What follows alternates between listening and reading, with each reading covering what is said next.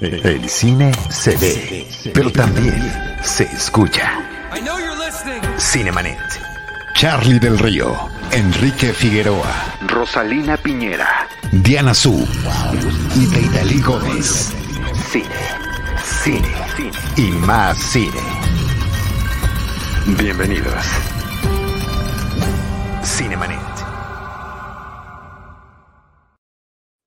Yo soy Charlie del Río y estoy encantado de darles la bienvenida. Gracias por acompañarnos a un nuevo episodio de Cinemanet. En la producción está Jaime Rosales y permítanme por favor presentar a nuestra invitada de lujo en este episodio, Adriana Fernández. Eh, qué gusto tenerte nuevamente en este espacio. Muchísimas gracias por hacer que coincidan nuestras agendas y poder platicar de lo que más nos gusta, que es el cine. Ay, pues muchísimas gracias, mi querido Charlie. Siempre es un honor poder compartir contigo este espacio y pues más para hablar de una gran película como es la que vamos a tratar el día de hoy. Así es, te agradezco mucho que como crítica de cine te incorpores a este esfuerzo que estamos haciendo en Cinemanet para conversar con nuestros colegas que están dedicados a la cobertura fílmica sobre alguna de sus películas consentidas, alguna película. La pregunta es, ¿qué película de cuál película quieres venir a platicar en nuestro espacio, que haya sido significativa en tu infancia o juventud y que siga siendo relevante hoy en día. Que tengamos la anécdota de aquella primera vez que la viste, pero también tu perspectiva profesional. Así que eh, tú escogiste ni más ni menos que un clásico de clásicos, Cantando bajo la lluvia, de Gene Kelly, con Gene Kelly, eh, Singing in the Rain. y ahorita nos platicas por qué, pero antes pero antes también comentarle y compartirle a nuestro público. Arroba Adriana99 es tu, eh, tu, cuenta de Twitter, ahí la gente puede seguirte, seguramente muchos ya lo están haciendo. Eh, estás como crítica de cine en el Reforma, en ADN 40, multitud de, actividades académicas también que traes y no sé qué otra cosa quieras comentar de todo lo que haces. Hace ratito antes de empezar decíamos que no nos alcance el tiempo. ¿Cómo te alcanza a ti? Ay, Charlie, pues organizándome mucho, la verdad es que lo que hago es mi labor académica, soy como, soy, sin el cómo, soy coordinadora de una maestría en la Universidad de Anáhuac, de la maestría en Desarrollo y Gestión de la Industria del Entretenimiento, entonces pues realmente mucho de lo que hago es, académica, no es mi, mi labor de día con día y pues hemos tenido, como tú bien dices, la semana pasada tuvimos un encuentro internacional de posgrado y pues hay que estar partiéndose en varios pedazos, ¿verdad? Para, para poder hacer parte, evidentemente, que es eh, muy importante para mí, que es la, crítica cinematográfica, ¿no? Entonces, este, ah. pues eh, organizándose y, y buscando tiempo un poco de todo para poderlo lograr. Así es, pues muchas felicidades por todo lo que haces. Nosotros ya sabes, Cinemanet, un servidor y todo el equipo te siguen en redes. Ahí estamos compartiendo también cosas, eh, también por ahí charlamos. Y eh, pues poco a poco iremos reencontrándonos en los temas de funciones de prensa y demás. Ahorita estamos platicando que coincidimos en una, pero no nos vimos. Seguramente hasta estuvimos en la misma sala. Exactamente, Charlie. Sí, bueno, es que primero tuve que nadar para llegar, porque se cayó el cielo el lunes y se inundó todo, toda la zona sur. Entonces estaba todo cerrado, eh, tuve que dar mil vueltas y por fin llegué a ver la de Jurassic World, que bueno, tenemos prohibido, ¿verdad?, hablar de ella por el, por el famoso embargo. creo que no podemos ni decir su título, imagínate. No, no es cierto. Pero no podemos ah. comentar. No, no, no, no, claro que no. Jurassic World Dominion. Dominion, Dominion. Y bueno, como tú también, yo tampoco sabía sino hasta el último minuto que, que era premier y que había gente y como decimos, eso ya, ya es otro programa, mi querido Charlie, pero que es una pesadilla ir a las premiers porque ni ves, ni ves el talento, ni ves nada, las salas están hasta el gorro, este, ¿no? Entonces nos complica, la verdad. Nos vamos a ver la película y, a criticar. Nos complica para quienes vamos a cubrir esa labor de, cobertura, de ver la película justamente para comentarle nuestra labor. Entonces sí, eh, pues creo que se lo hemos comentado en más de una ocasión a estas personas de distintas, eh, pues, em, eh, a distribuidoras y cosas de prensa, pero, pero no nos oyen, no nos oyen. que, una, cosa función es una cosa. aparte. Claro, claro, es, es lo normal. Pero bueno, gracias por todo, Adriana, gracias por coincidir. y dime también, ahora sí, platícanos, comparte aquí con el público de Cinemanet. Eh, nosotros estamos transmitiendo en vivo en YouTube y en Facebook, pero la columna vertebral de este proyecto es el podcast. Eventualmente, en un par de días, este audio se, se publicará en podcast y ahí es donde va a vivir. ¿Por qué elegiste eh, Cantando bajo la lluvia? ¿Cuál es tu anécdota de infancia y o juventud? Claro que sí, Charlie. Bueno, pues eh, lo comentábamos, ¿no? Que para mí es una película de verdad muy, muy importante porque yo creo que como muchos, este amor al cine nace en la casa, ¿no? Nace en la familia. Y fíjate que yo, mis papás, pues sí, ahora mi papá sobre todo es más cinéfilo, pero yo tenía sobre todo unos tíos que eran muy, muy cinéfilos. Mis papás viajaban una vez al año, hacían un viaje largo y nos dejaban con estos tíos a, vivir, a mi hermano y a mí. Mis tíos eran fanáticos del cine musical desde los años 30 hasta los 60, digamos, ¿no? Y entonces todo el día en casa de mis tíos veíamos todas las películas de Fred Astaire, de Gene Kelly, todos los musicales del cine, ¿no? Dígase Oklahoma, Seven Brights for Seven Brothers, ¿no? Todo, todo el cine musical clásico. Y pues yo crecí viendo, cantando bajo la lluvia, ¿no? Singing in the Rain. Y me acaba y me sabía todas las canciones, ¿no? De, desde la primera hasta la última.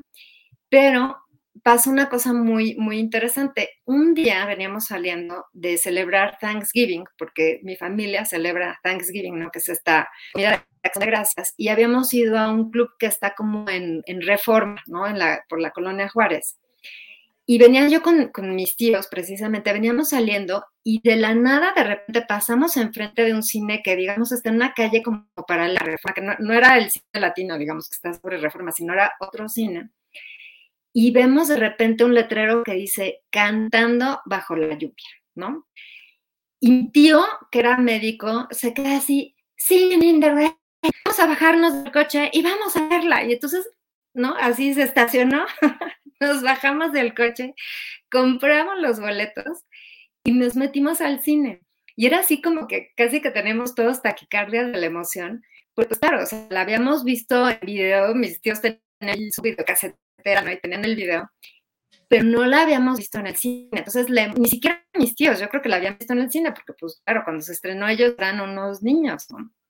Y la vimos todos y bueno, fue una emoción completa. Entonces, nunca voy a olvidar ese día, ¿no? Esa, anécdota.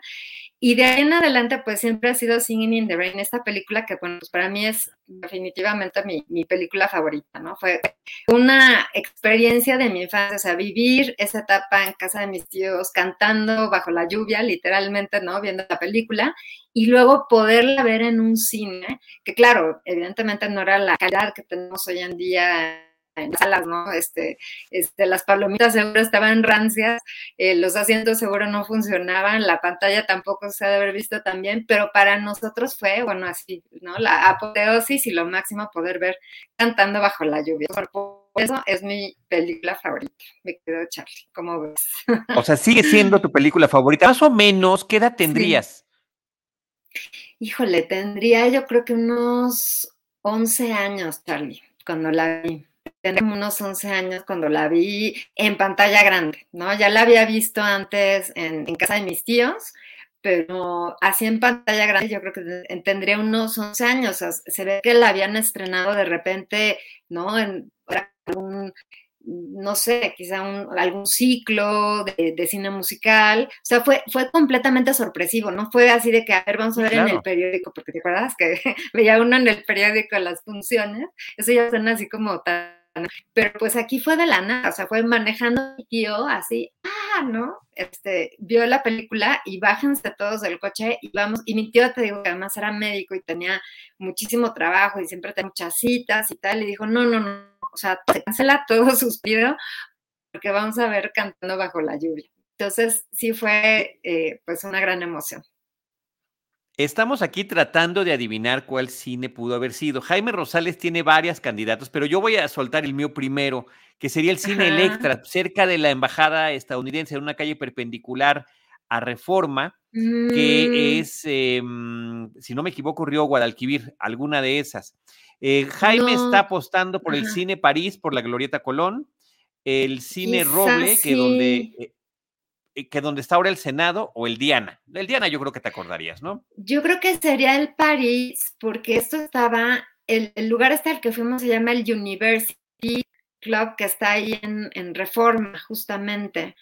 Y está más del lado de la Juárez de, digamos, la Cuauhtémoc. Entonces yo creo que sí era el cine París. estoy Mira, ahí, estoy casi segura de que está poniendo la imagen. sí, además íbamos en uno de estos coches Sí, pues es que todo eso fue, fueron cines de, toda una época, ¿no? Pero íbamos en un lanchón, ¿no? El típico lanchón este, de que era de mi tío, y todos subidos, no había la minivan ni mucho menos, entonces todos en el lanchón y, nos bajamos del lanchón para poder ir al cine y probablemente, no, el, Diana no, definitivamente no, es así, claro que lo, me acordaría, no, era atrás, como atrás del University, digamos que tomamos la, calle de atrás de reforma paralela, reforma, pero del lado de la colonia Juárez, ¿no? Entonces yo creo que me suena que podría haber sido el, París y no creo que fuera el Roble, porque era una calle, una calle muy, eh, digamos, como que lo del Senado, pues sí también me, acordaría. Entonces, pero no sé, a lo mejor, a lo pero mejor bueno, pero mira, para que veas estamos haciendo el intento de llegar al fondo del asunto y aclarar todo eso, Y, y mientras es una cosa u otra, Jaime ya nos puso ahí una foto del Cine París para recordar cómo era. Y sí, eh, ese es otro programa que ameritaría mucho estudio, las grandes salas de cine de esta ciudad y quienes todavía nos tocó eh, visitarlas. Y como esta experiencia infantil que estás comentando, de verdad que sí son inolvidables, lo son tanto que, por ejemplo, Alfonso Cuarón la retrata lo que le pasó a él con el cine de las Américas, y ahí está en su película. Cuando yo la vi, también, también lo recordé porque yo vi Tiburón en el cine de las Américas. y ese recorrido que hace la familia de cruzar insurgentes para llegar al cine, pasar por los puestos y llegar abajo de la marquesina y después subir las escaleras, pues yo me acuerdo porque efectivamente mi papá se estacionó del otro lado en la calle y nos cruzamos así para poder llegar y ver, y ver esa película en su momento. Así que son, coincido contigo, qué padre, gracias por compartirlo, son momentos inolvidables, son momentos inolvidables. Eh, el cine musical, entonces, es una parte muy importante de tu formación y de tu gusto personal, gracias a tus tíos.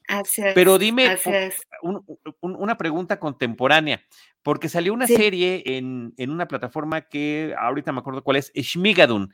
Creo que está en Apple TV Plus, si no me equivoco. No sé si ya la viste. No la he visto, Charlie. Ah, bueno, no la, visto. Archie recontra, recomiendo.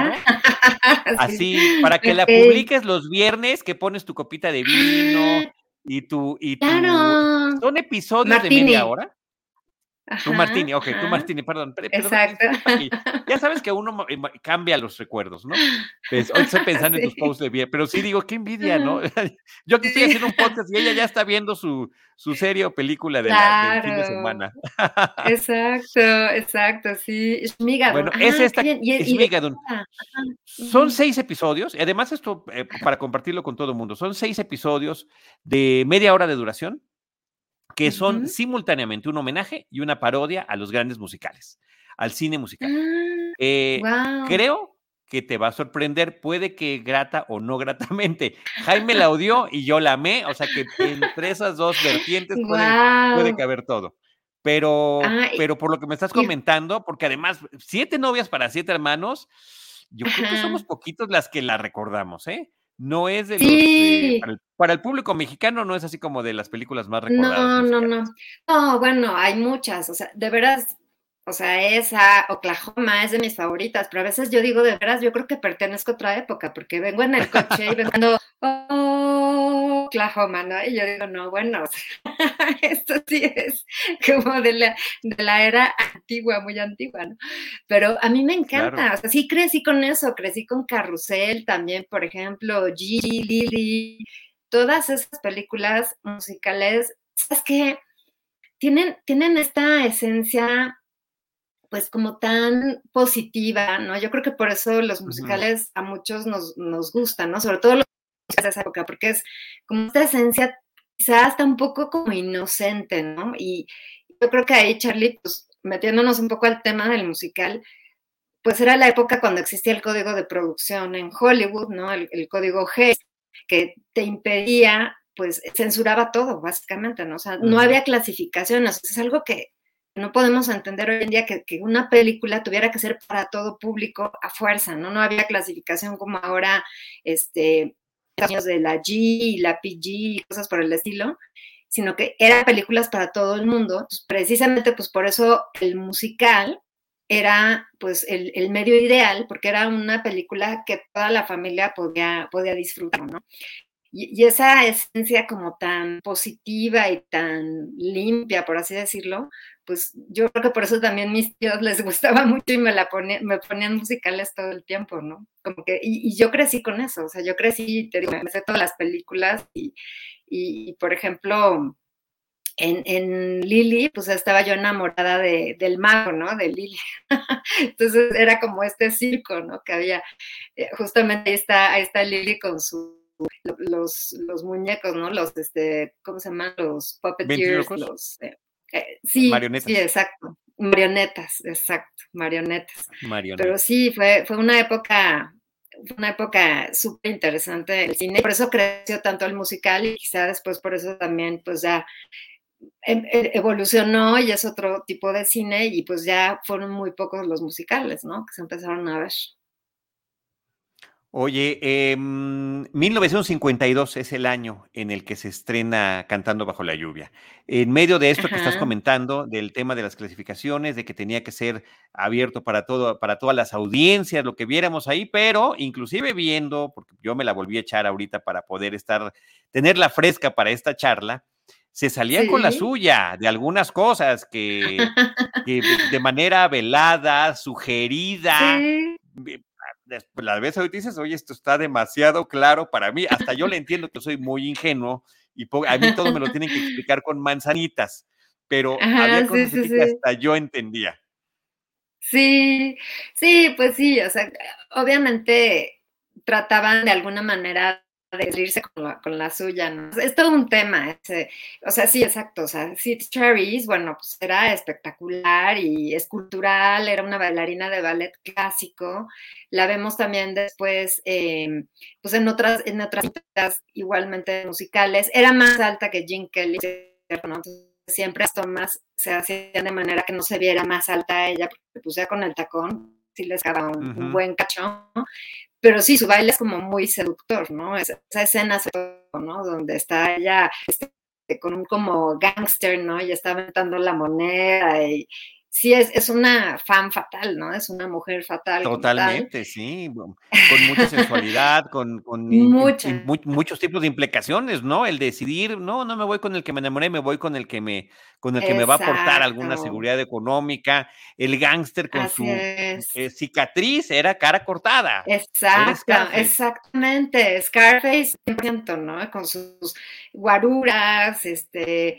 sí, sí, sí, o sea, ¿no? Sus guaruras que también empiezan con, la moneda, así como de, no, estate quieto, muchacho. Exacto, exactamente. Oye, pero vamos a la anécdota, porque creo que, esa es otra cosa súper interesante, Adriana, de la película. Creo que em, les, nos guste o no nos guste el musical a muchos espectadores, si somos cinéfilos, la película es el cine visto por el cine. El cine de una época de, de, la década de los 50 reflexionando lo que pasaba un par de décadas antes en esta transición tan compleja para la industria que fue del cine silente al cine sonoro. Exacto, exacto. A mí me gustan mucho, no sé si a ti, las películas de Hollywood sobre Hollywood, ¿no? Me, gustan las películas que hablen de cine. Este, evidentemente la referencia última más cercana que además se basa en cine in the Rain, pues es La La Land, ¿no? Es una película sobre, sobre Hollywood, ¿no? Pero eh, esta película me parece fantástica porque justo es eso, es una película de 1952 que nos habla de cuando se hace esta transición, entonces incluso es como una pues, especie de referencia histórica, ¿no? Digo, claro, obviamente, este, no es que sea un documental ni mucho menos, pero es muy divertido ver cómo estas estrellas silentes, que en este caso son Don Lockwood y, Lina Lamont, eh, eran estas estrellas impresionantes porque no tenían que hablar, ¿no? E incluso el personaje de, Debbie Reynolds, ¿no? Se burla de, de, de porque dice, lo único que haces es como pura pantomima, ¿no? Así, ah, oh, uh, no, ni, actúas, ¿no? O sea, ¿te acuerdas que van en el coche, que es cuando él cae, ¿no?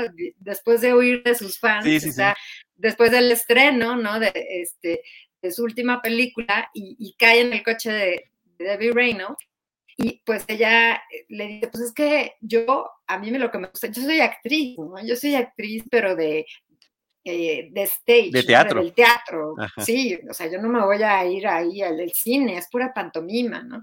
Y entonces, y, y tenía razón en muchos sentidos, o sea, muchas de estas estrellas, pues el mismo caso de Lina Lamont, ¿no? Eh, el mismo caso de Lina, justamente tenemos esa escena, ¿no? Donde Don Lockwood está todo rasgado después de, de, oír de las, de, las, de las groupies o de las, de las fans, ¿no? De ese momento, y está con, con el personaje de Debbie Reynolds, y ella le está diciendo, pues no, tú, o sea, tú, lo tuyo no, eh, no es actuar. Y justo el problema que tienen, ¿no? Dicen cuando el director del estudio les dice, pues ya vamos a hacer una película sonora, porque pues, ¿qué creen? O sea, The Jazz Singer se volvió un exitazo y, fue cierto, ¿no? O sea, la gente, pasa siempre con la tecnología, ¿no? Que creemos que cierta tecnología no va a prosperar o, uno la desprecia y pues resulta que eso es el futuro, ¿no?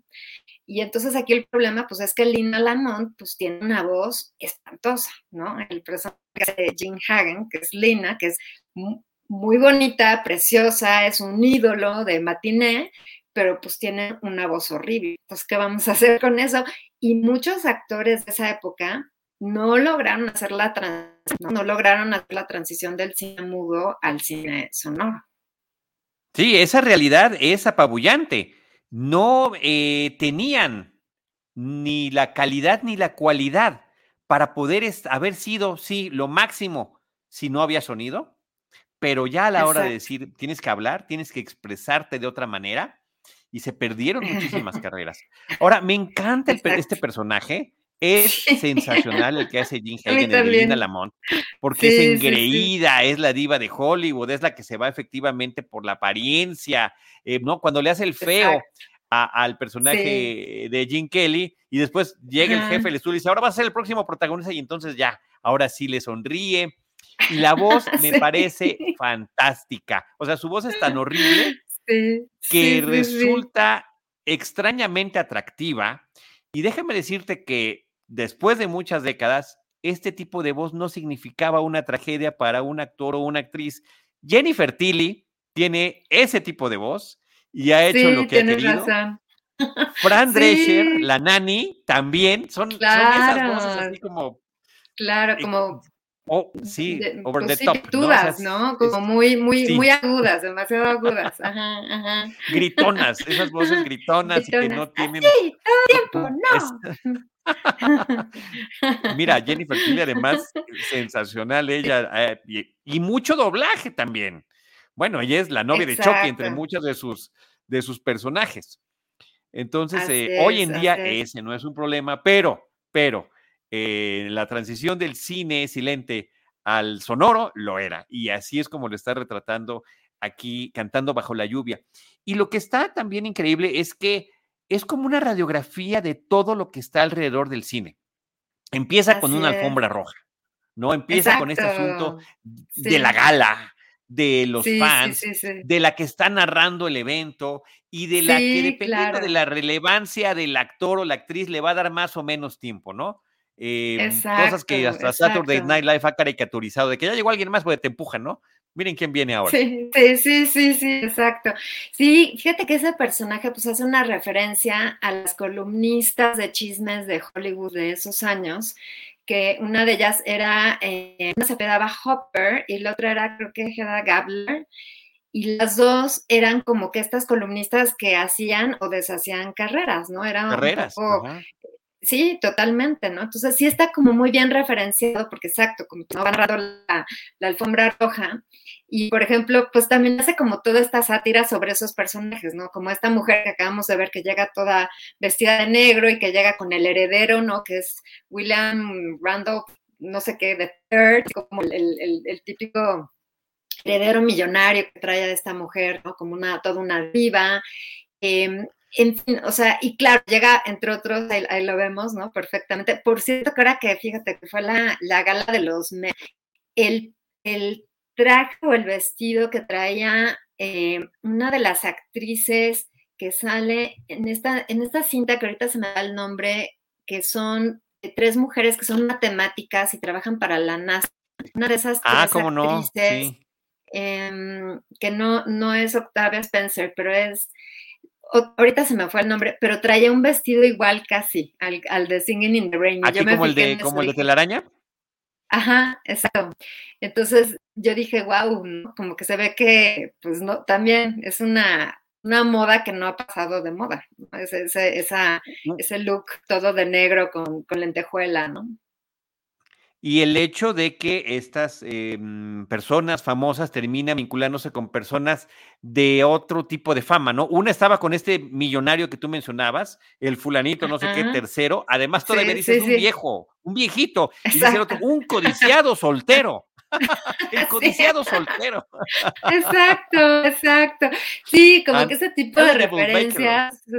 Exacto, exacto, exacto. Como diciendo, o sea, Exacto, como que lo que está buenísimo de Missing the son todos esos diálogos tan buenos, ¿no? También le, empiezan a entrevistar, pero llega Cosmo Brown y, dicen, y aquí llega Cosmo Brown, y como que el público se para y le dice, ah, es Cosmo Brown, ¿no? Y como que se vuelven a Es el amigo del y el famoso. De Cosmo, exacto, y Cosmo así como de, bueno, es muy, muy divertida esa escena.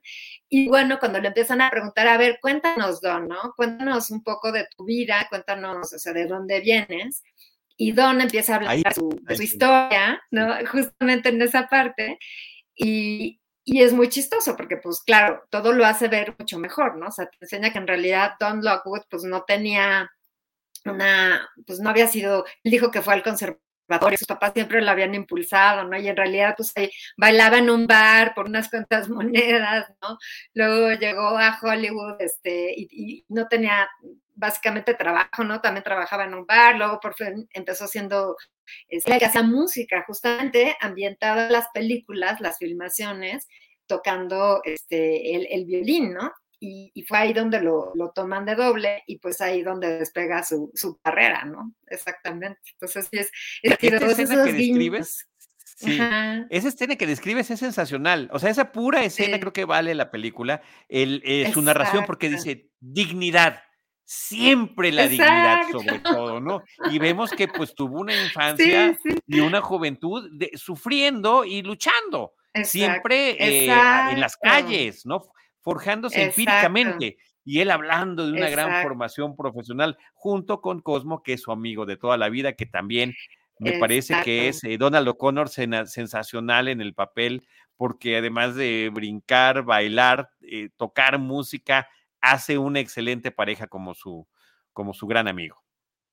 Sí, no, bueno, Donald O'Connor, de verdad yo lo veo esa, esa, escena donde hace la de, bueno, como tú dices, empezando por esta escena donde hace como una, recordando su infancia, ¿no? Y su juventud, y hacen esta de la de este, Fieras a Fiddler, ¿no? Que, que se ponen a, a, cantar, este, escena que hacen ante el Bill, digamos, ¿no? Eh, que finalmente muchos actores, pues el mismísimo Charlie Chaplin y directores, ¿no? Charlie Chaplin, Buster Keaton, pues empezaron en el vodevil, empezaron en el circo, básicamente, ¿no? Haciendo y pues es un, es un acto, ¿no? Es un acto el que hacen ahí donde bailan tap y es impresionante, o sea, de verdad, tiene, tienen un estilo de baile ambos, tanto Cosmo como, como el eh, Jim muy enérgico, muy, ¿cómo, ¿cómo, te diré? Como muy robusto, pues, o sea, es como, como que Fred Astaire bailaba y era increíble, pero era siempre como muy elegante y es como muy atlético lo que logran hacer Jim Kelly y, Donald O'Connor, ¿no? Es increíble. Y sí, es una mancuerna espectacular, ¿no? Esta, esta mancuerna. Por cierto, que la otra mancuerna de la vida real detrás de las cámaras es el propio Jim Kelly y Stanley Donen, que tienen el doble crédito de dirección de la película y de coreografía. O sea, lo pudieron haber puesto juntos, pero no, dijeron son dos cosas separadas, lo ponemos aquí en algún momento, coreografía por ellos dos, y finalmente cuando llegue el título de la, del crédito de la dirección son ambos. Y sí, el peso que tiene la música y el baile y todas estas secuencias que yo no, nada más les llamaría de baile, de coreografía, sino también de acción, porque efectivamente lo están combinando constantemente, ¿no? Partiendo de la profesión de los stuntmen, de la gente que está haciendo las escenas de riesgos, que es lo que se supone que su personaje hacía, hacía la música, después hacía escenas de riesgo y después le dijeron, bueno, pues, ¿por qué no actúas también? Exacto. Sí, no, la verdad es que creo que, bueno, Stanley Donen pues era muy joven cuando filmó esta película, creo que tendría, pues no tenía más de 30 años, creo que tenía 28, 29 años más o menos.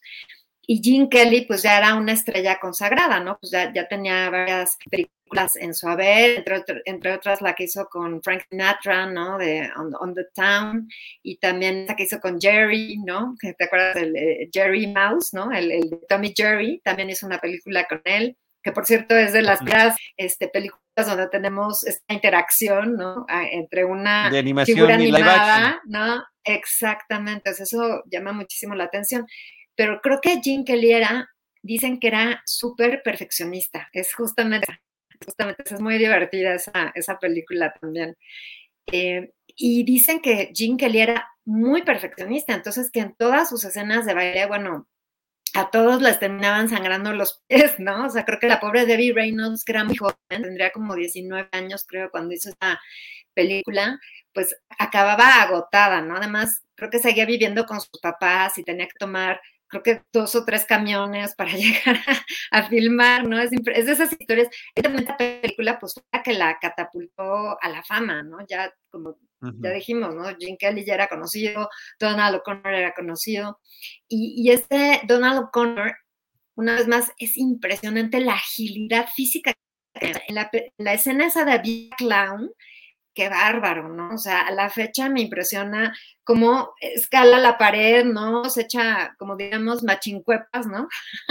varias, varias piruetas, vueltas de carro, este, se pega contra la pared, se, mueve la cara, es parece de, plastilina, ¿no? Me, recuerda a lo que hizo después, por ejemplo, Jim Carrey, ¿no? Que su cara es así como también como muy, muy expresiva. Jerry, Jerry Lewis y Jim Carrey, ¿no? Como, como un antecedente de ellos justamente en las expresiones faciales, que coordinaba con todo lo que estaba, con todo lo demás que estaba haciendo, eh, con todas sus otras proezas físicas, eh, que sí les costaron, ¿no? Para poder llevarlas a cabo en la película. ¿Cómo no? Sí, no, impresionante. A mí, además es muy simpático, ¿no? Donald O'Connor, exacto, esa es una de las escenas impresionantes. Dices, este cuate hacía todo, o sea, bailaba increíble, era cómico, tenía un gran carisma, se echaba. Piruetas, o sea, son roles increíblemente físicos, ¿no? O sea, no solo es actuar, no solo es ser divertido, sino además cantar, sino además bailar realmente muy completos todos estos personajes, ¿no? Era, era increíble. Claro, la voz de Debbie Reynolds no es la voz de Debbie Reynolds, curiosamente, ¿no? O sea, esta es una película. de la propia película. sí. Es, este, alguien más le, le, dobló la voz, ahorita no me acuerdo quién fue, pero no es la voz tampoco de, de, de Debbie Reynolds, ¿no? Pero sí tenía pues este, este gran carisma en pantalla y pues esa, esa película pues la, lanzó al estrellato, ¿no? Aunque fue una película, Charlie, y me adelanto nada más tantito, que solamente, fíjate, hoy en día pues es súper reverenciada. Creo que está, creo que es la número 10 del, del AFI, del American Film Institute, y el, Sound and, el Sight and Sound es el número 4.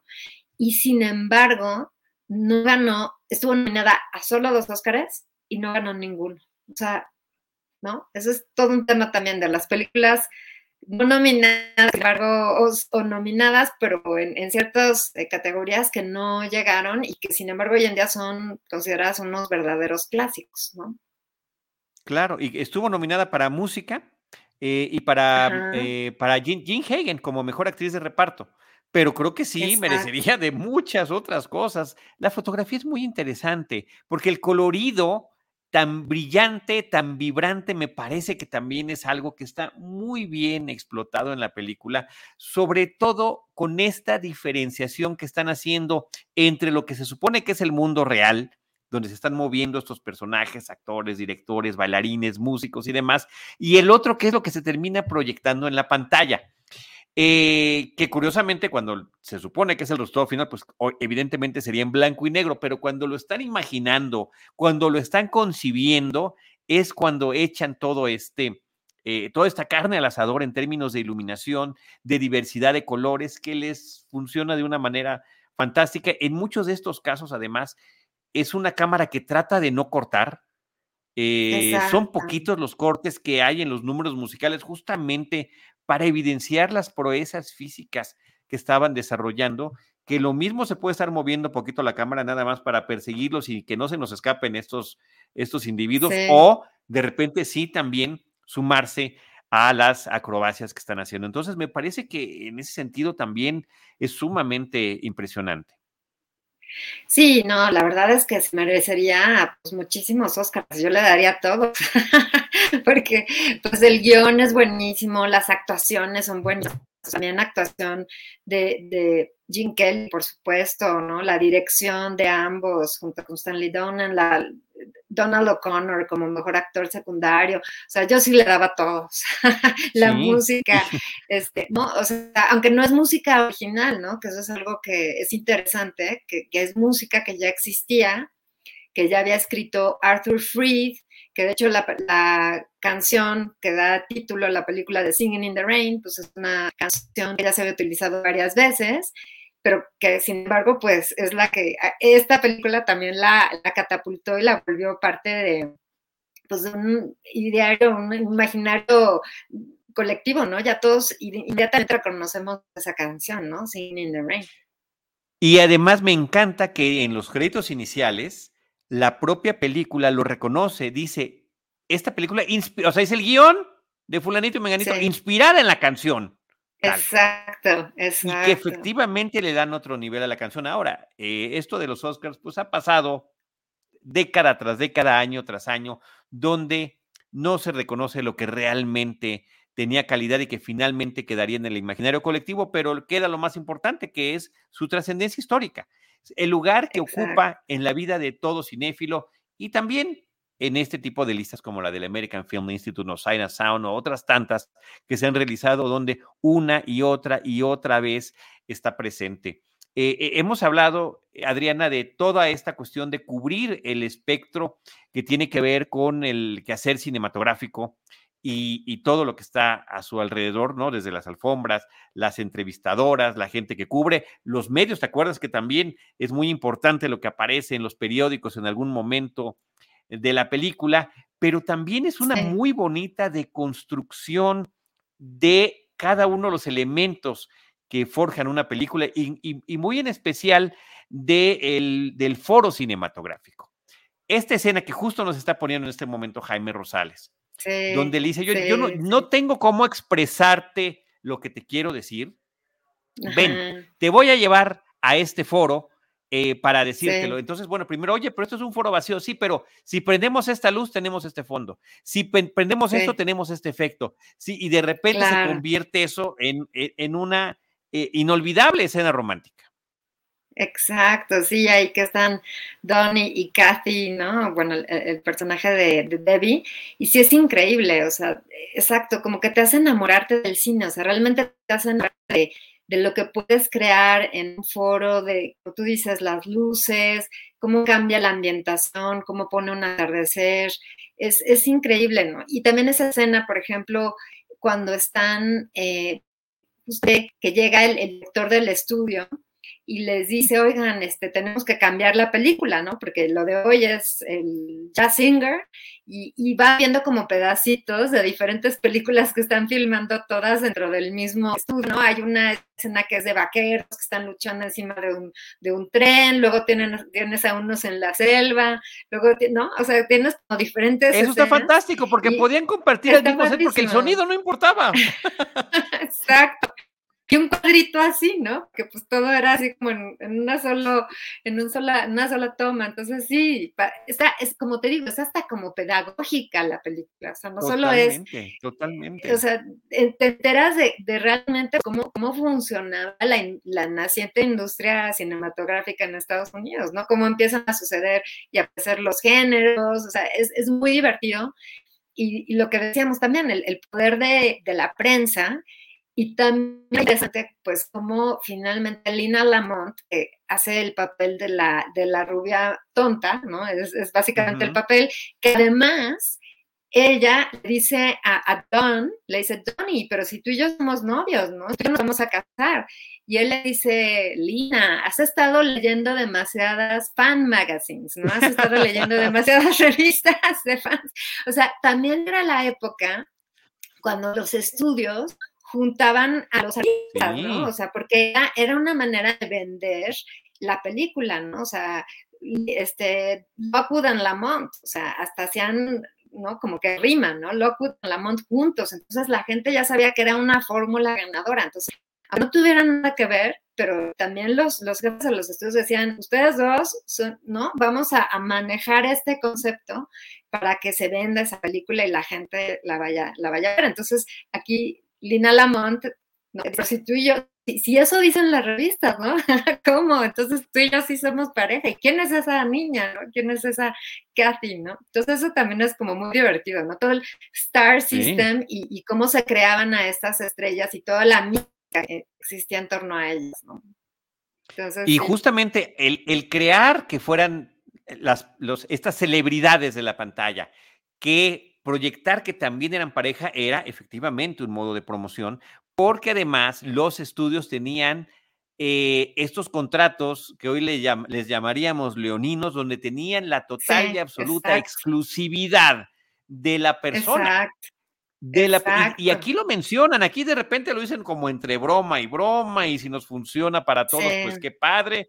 Pero si nosotros queremos solamente utilizar tu voz durante los próximos cinco años por la que estás bajo contrato, solamente se utilizará tu Exacto, exacto.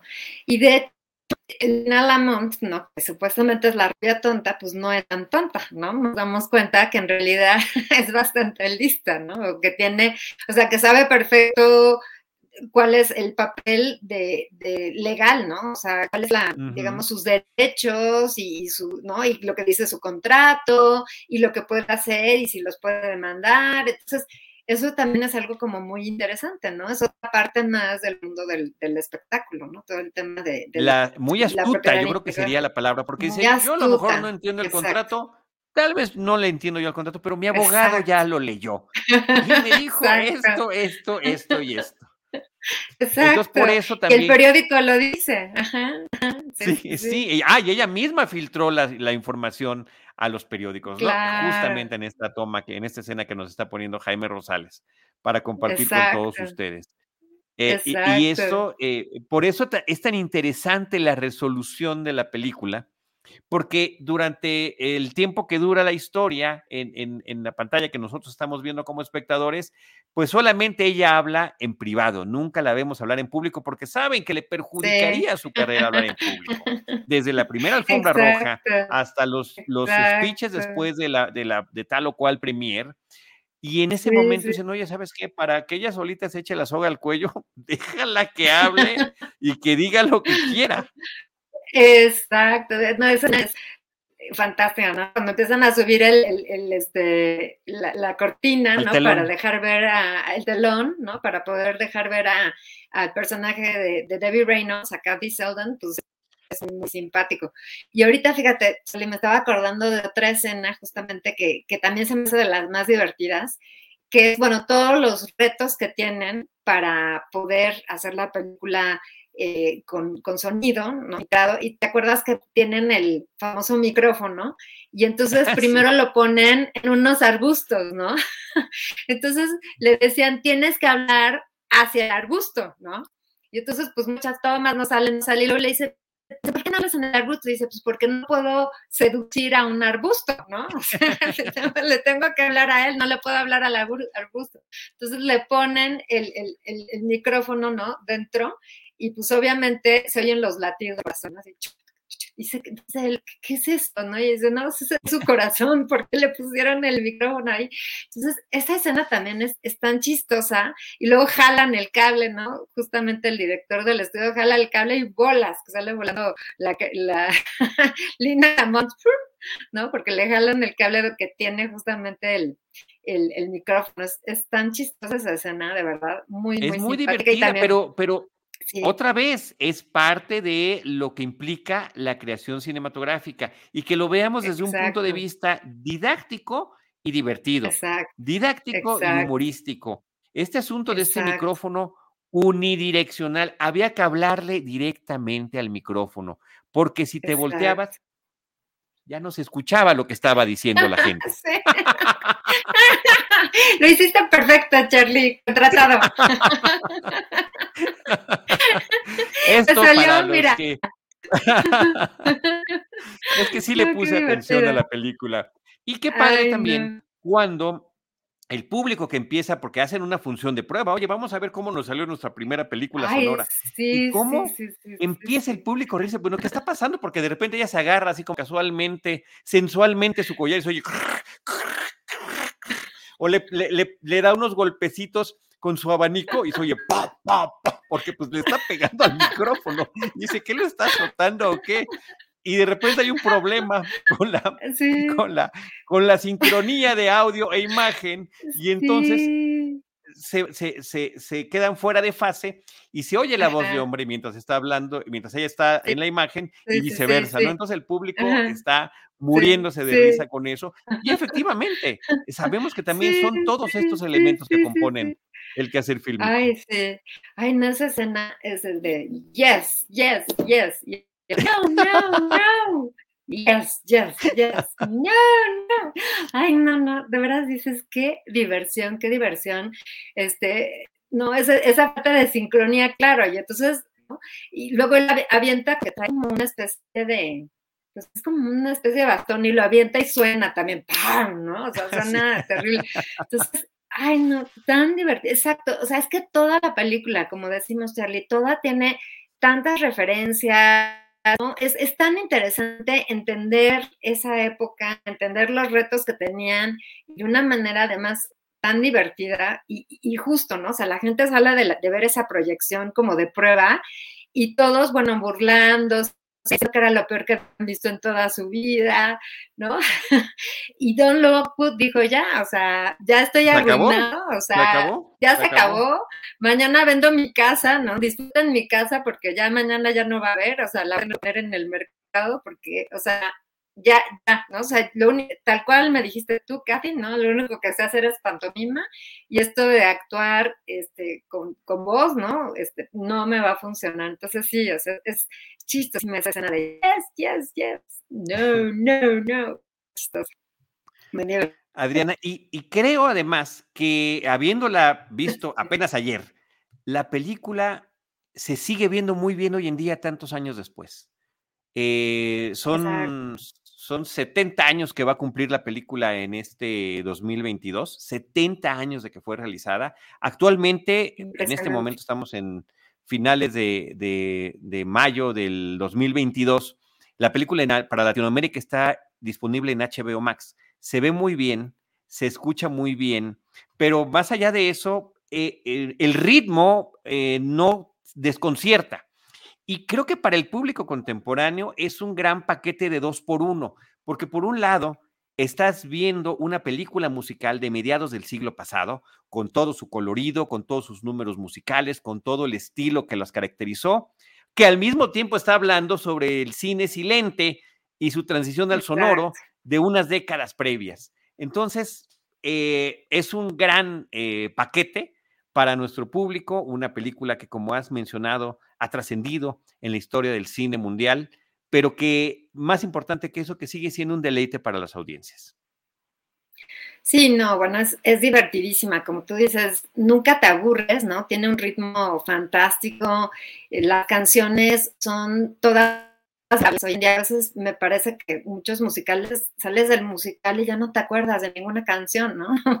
Y estas todas son pegajosas, todas son memorables, claro, ya muchas de ellas ya existían. La de, por ejemplo, la de eh, Make Them Laugh, la que canta Donald O'Connor, bueno, está basada, evidentemente, no es casi la copia, o más bien la copia de la de Be a Clown, ¿no? De Cole Porter, que es esta, esta canción también famosísima pero todas son memorables, o sea, es, una película que, que, de verdad ha envejecido impresionantemente bien y el carisma de Gene Kelly también es impresionante, ¿no? O sea, era un cuate, desde mi punto de vista, bueno, guapo, este, excelente bailarín, divertido, o sea, a mí, a mí de veras me, encanta esta película. Siento que todos los papeles son fantásticos, o sea, desde el, más chiquito hasta el más grande. Creo que todos hacen una increíble en, escena. Y fíjate, algo bien interesante, creo que Debbie Reynolds y Jim Kelly no se llevaban del todo bien, pero sin embargo son tan buenos actores que esto trasluce muy bien en, pantalla, Entre otras cosas. Pareciera que tienen muy buena química.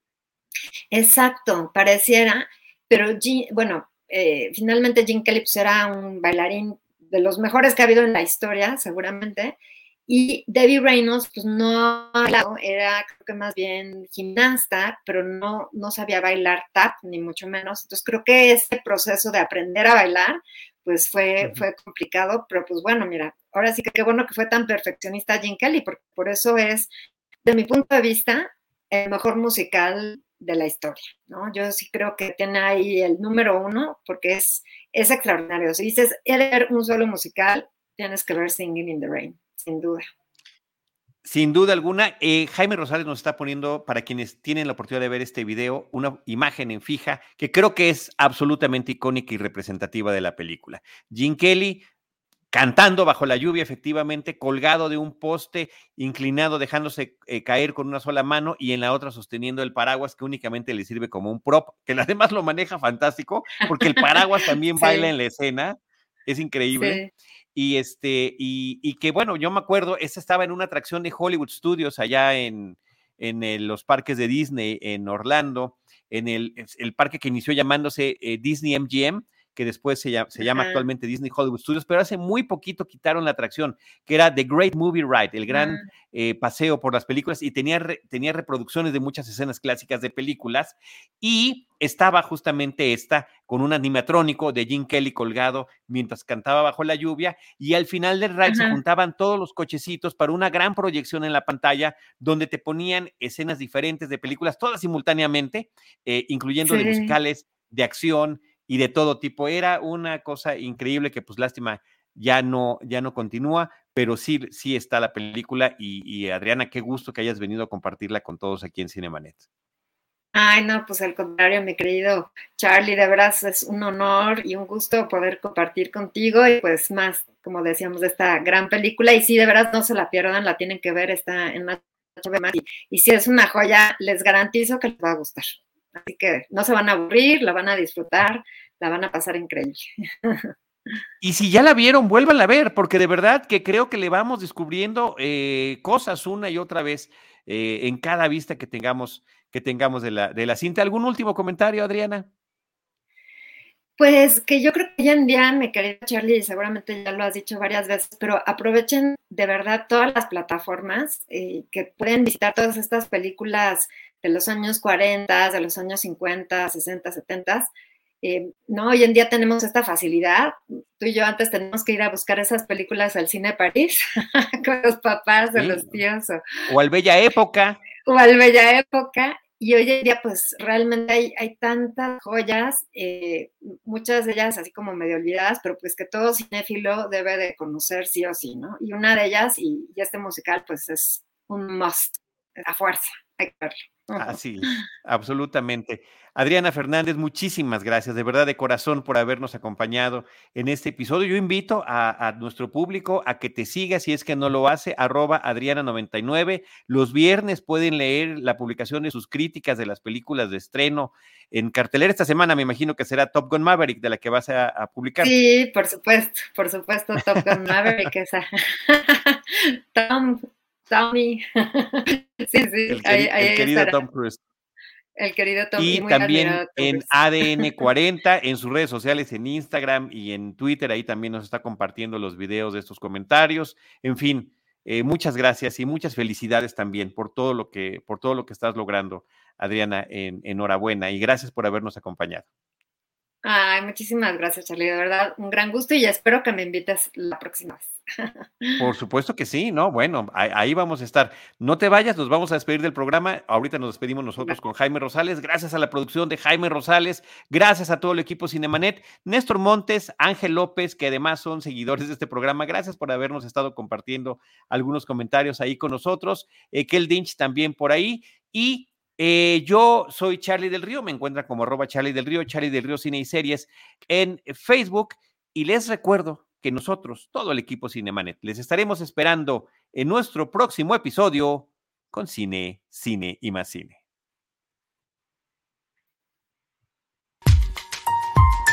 Esto fue Cinemanet con Charlie del Río, Enrique Figueroa, Rosalina Piñera, Diana Su y Teitali Gómez. El cine se ve, pero también se escucha. Cine. Y más cine.